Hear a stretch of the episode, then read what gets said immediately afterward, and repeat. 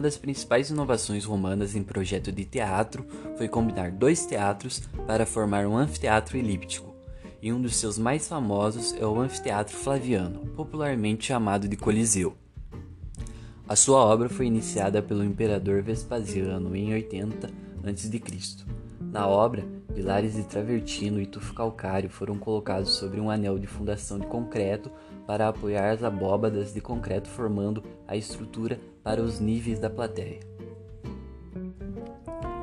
Tendo 188 por 156 metros, com uma arena medindo 86 por 54 metros, o Coliseu se destacava pela sua imensidão. Contava também com um piso que era feito de tábuas de madeira sobre uma série de câmeras subterrâneas e passagens, pelas quais leões e outros animais podiam entrar na arena.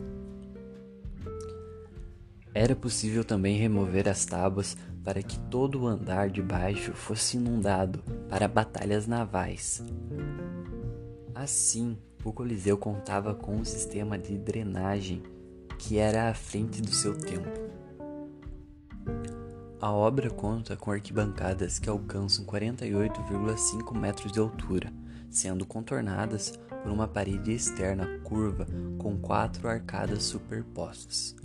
No último nível havia orifícios para segurar os mastros para o velário que podia ser aberto sobre o público.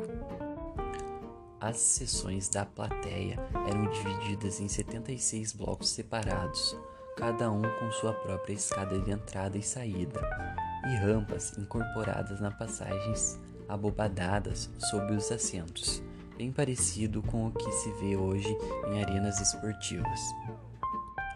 O Coliseu tinha capacidade de abrigar cerca de 55 mil pessoas, que acomodavam-se de acordo com a própria posição social. Para finalizar sua construção, foram necessários cerca de cinco anos, somente para as paredes exteriores foram usados mais de 100 mil metros cúbicos de mármore travertino.